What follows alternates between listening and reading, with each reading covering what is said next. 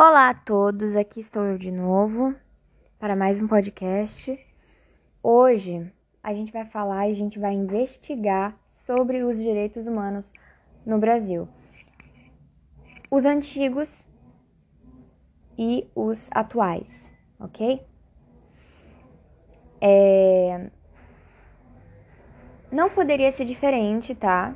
Com os direitos humanos, porque ele não ocorreu do dia para a noite mas ele foi construído socialmente.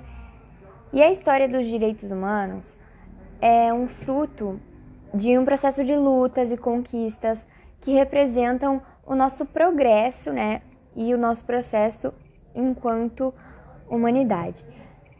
E é sobre ela que a gente vai falar hoje. Hoje a gente vai estudar realmente sobre os direitos humanos.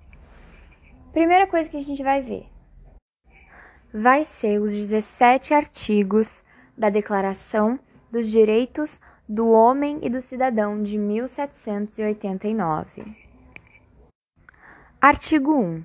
Os homens nascem e são livres, iguais em direitos.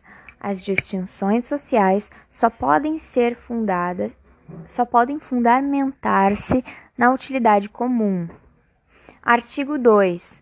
A finalidade de toda associação política é a conservação dos direitos naturais e imprescindíveis do homem. Esses direitos são a liberdade, a propriedade, a segurança e a resistência à opressão. Artigo 3. O princípio de toda a soberania reside essencialmente na nação. Nenhum corpo, nenhum indivíduo pode exercer autoridade que dela não emane expressamente. Artigo 4. A liberdade consiste em poder fazer tudo o que não prejudique o próximo. Assim, o exercício dos direitos naturais de cada homem não tem por limites, senão aqueles que asseguram aos outros membros da sociedade o gozo dos mesmos direitos. Esses limites apenas podem ser determinados pela lei. Artigo 5. A lei proíbe, senão as ações nocivas à sociedade tudo que não é vedado pela lei não pode ser obstado e ninguém pode ser constrangido a fazer o que ela não ordene. Artigo 6. A lei é a expressão da vontade geral. Todos os cidadãos têm o direito de concorrer pessoalmente ou através de mandatários para sua formação. Ela deve ser a mesma para todos, seja para proteger, seja para punir. Todos os cidadãos são iguais e seus olhos, a seus olhos e igualmente admissíveis a todas as dignidades, lugares e empregos públicos, segundo a sua capacidade e sem outra distinção que não seja a das suas virtudes e dos seus talentos. Artigo 7. Ninguém pode ser acusado, preso ou detido senão nos casos determinados pela lei e de acordo com as formas por estar prescritas. Os que solicitam, expedem, executam ou mandam executar ordens arbitrárias devem ser punidos, mas qualquer cidadão convocado ou detido em virtude da lei deve obedecer imediatamente, caso contrário, torna-se culpado de resistência. Artigo 8. A lei apenas deve estabelecer pena, penas estrita e evidentemente necessárias, e ninguém pode ser punido senão por força de uma lei estabelecida e promulgada antes do delito e legalmente aplicada. Artigo 9 todo acusado é considerado inocente, até ser declarado culpado e se julgar indispensavelmente prendê-lo, todo rigor desnecessário à guarda da sua pessoa deverá ser severamente reprimido pela lei. Artigo 10. Ninguém pode ser molestado por suas opiniões, incluindo opiniões religiosas, desde que sua manifestação não perturbe a ordem pública estabelecida pela lei. Artigo 11. A livre comunicação das ideias e das opiniões é um dos mais preciosos direitos do homem. Todo cidadão pode, portanto, falar, escrever e imprimir livremente, respondendo, todavia, pelos abusos dessa liberdade nos termos previstos na lei. Artigo 12. A garantia dos direitos do homem e do cidadão necessita de uma força pública. Esta força é, pois, instituída para fruição por todos não para a utilidade particular daqueles a quem é confiada. Artigo 13.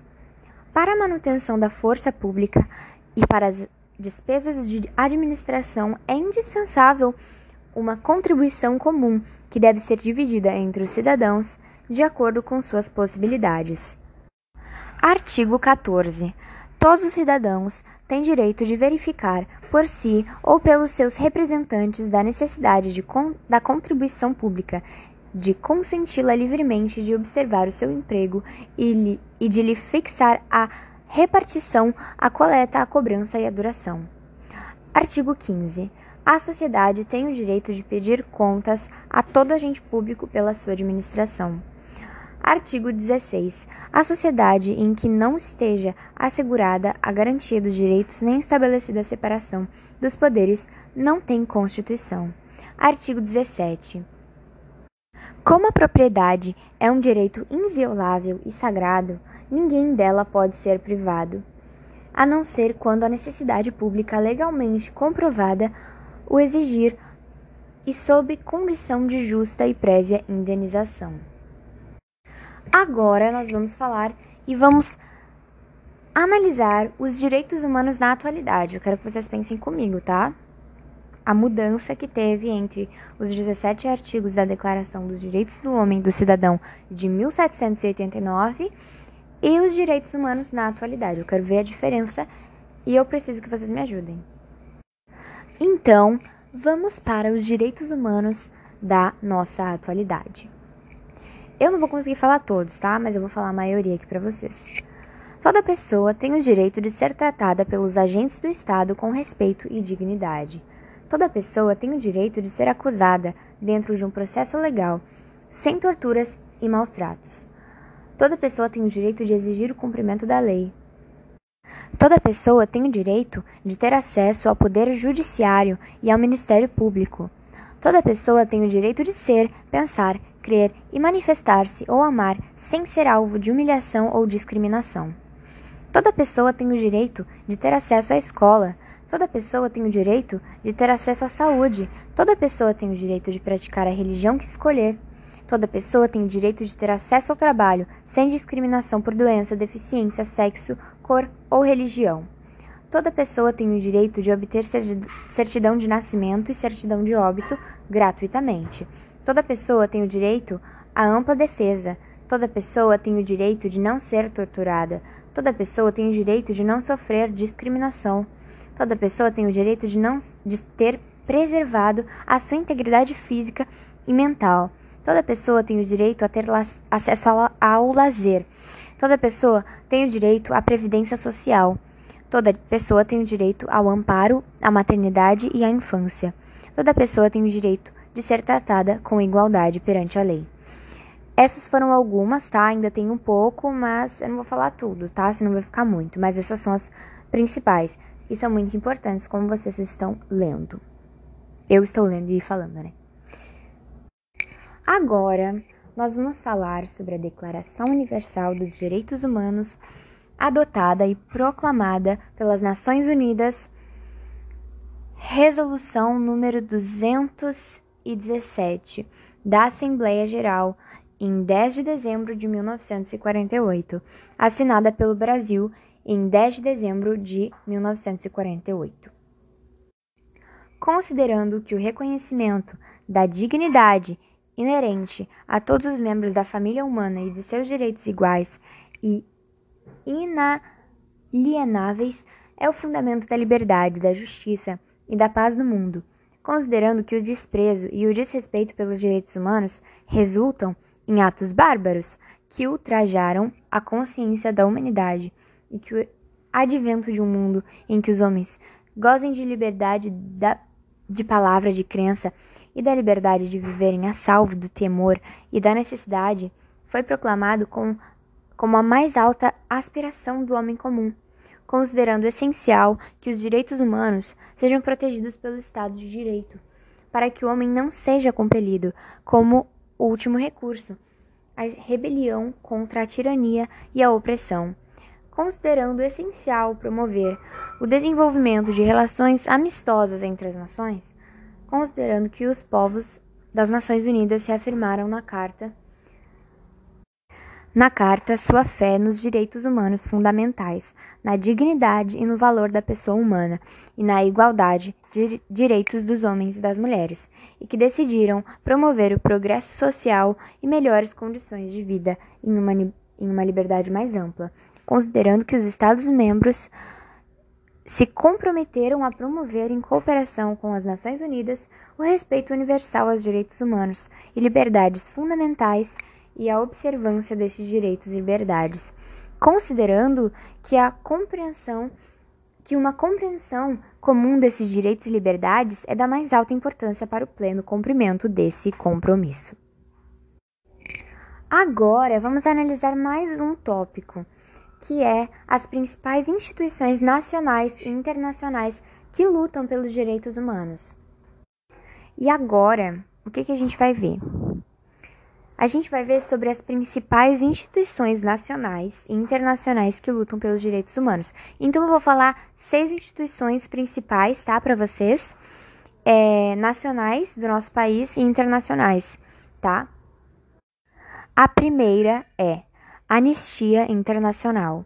A segunda, Centro de Ação dos Direitos Humanos. A terceira, Human Rights Watch. A quarta, Direitos Humanos Sem Fronteiras, Human Rights Without Frontiers. A quinta, Associação Nacional para o Processo de Pessoas de Cor. E a sexta, Simon Wiesenthal Center. E o último tópico que a gente vai ver hoje é sobre os desafios que os direitos humanos enfrentam no Brasil, tá?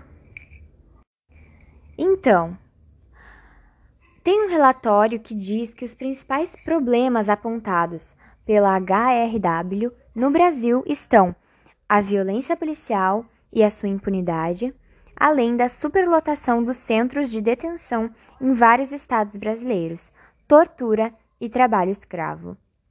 Sobre a violência uh, policial, o relatório também chama atenção para o número de mortes por, responsa por responsabilidade de policiais. Nos primeiros seis meses de 2012, a polícia foi responsável pela morte de 214 pessoas no estado do Rio de Janeiro e 251 mortes no estado de São Paulo. Isso é meio triste, né, gente? Na verdade, além disso ser muito triste, é muito injusto com as pessoas, porque eles não são punidos, os policiais não são punidos pelas mortes que eles causam. Então, gente, a conclusão que a gente chegou, lendo todos esses tópicos, lendo as leis antigas, lendo as leis atuais, é que mudou muito é, as leis, né? Mudou muito os problemas que eles tinham antigamente, os problemas que nós temos atualmente. Mas a gente tem que estar tá sempre tentando mudar, né? Sempre tentando melhorar e obedecer todas essas leis, né? E é isso, gente. Eu espero que vocês tenham gostado, eu espero que vocês tenham entendido. Eu não consegui falar muito, mas é, foi isso. E eu espero que vocês tenham gostado. Até a próxima.